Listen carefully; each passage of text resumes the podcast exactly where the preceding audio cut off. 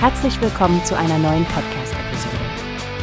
Diese Episode wird gesponsert durch Workbase, die Plattform für mehr Mitarbeiterproduktivität. Mehr Informationen finden Sie unter www.workbase.com. Hi Stefanie, hast du schon von den neuen Maßnahmen gehört, die Österreich in Sachen Verkehrssicherheit eingeführt hat? Ab dem 1. März können Raser ganz schön ins Schwitzen kommen. Ja, Frank, das habe ich. Angefangen bei einer vorläufigen Beschlagnahmung des Autos bei bestimmten Geschwindigkeitsübertretungen. Da wird ja schon bei mehr als 60 Kilometer pro Stunde zu viel innerhalb geschlossener Ortschaften und 70 außerorts hart durchgegriffen. Für Deutsche, die gerne mal auf österreichischen Straßen Gas geben, sind das keine guten Neuigkeiten. Absolut, Stefanie. Und das Ganze kann noch intensiver werden.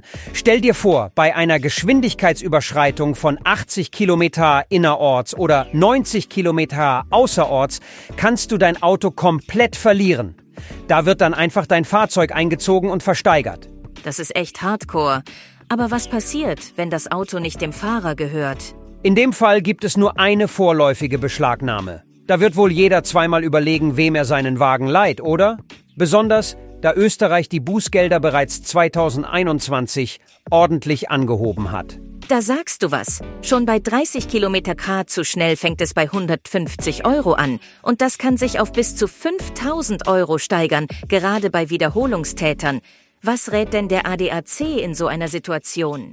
Der ADAC rät, dass man die Bußgelder sofort bezahlen sollte. Deutschland und Österreich haben da anscheinend eine Abmachung, sodass die Bußgelder auch hier bei uns vollstreckt werden können. Aber immerhin, ein Fahrverbot bleibt im Ausstellungsland. Wenn man also in Österreich das Limit um mehr als 40 Kilometer innerorts oder 50 Kilometer außerorts übertritt und den Führerschein für einen Monat los ist, gilt das nur dort. Richtig. Ein kleiner Trost ist das schon. Übrigens für alle, die jetzt vielleicht ein wenig nervös werden, weitere Infos gibt's direkt auf der ADAC-Website. Da kann man sich nochmal genau informieren, bevor es nach Österreich geht.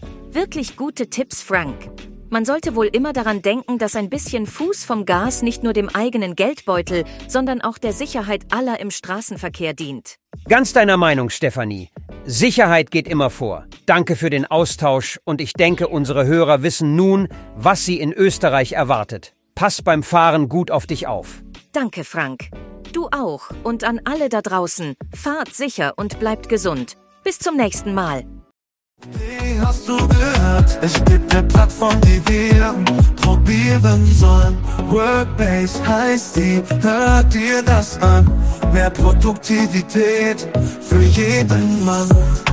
Werbung, dieser Podcast wird gesponsert von Workbase. Mehr Mitarbeiterproduktivität, hört euch das an. Auf www.wobase.com findest du alles, was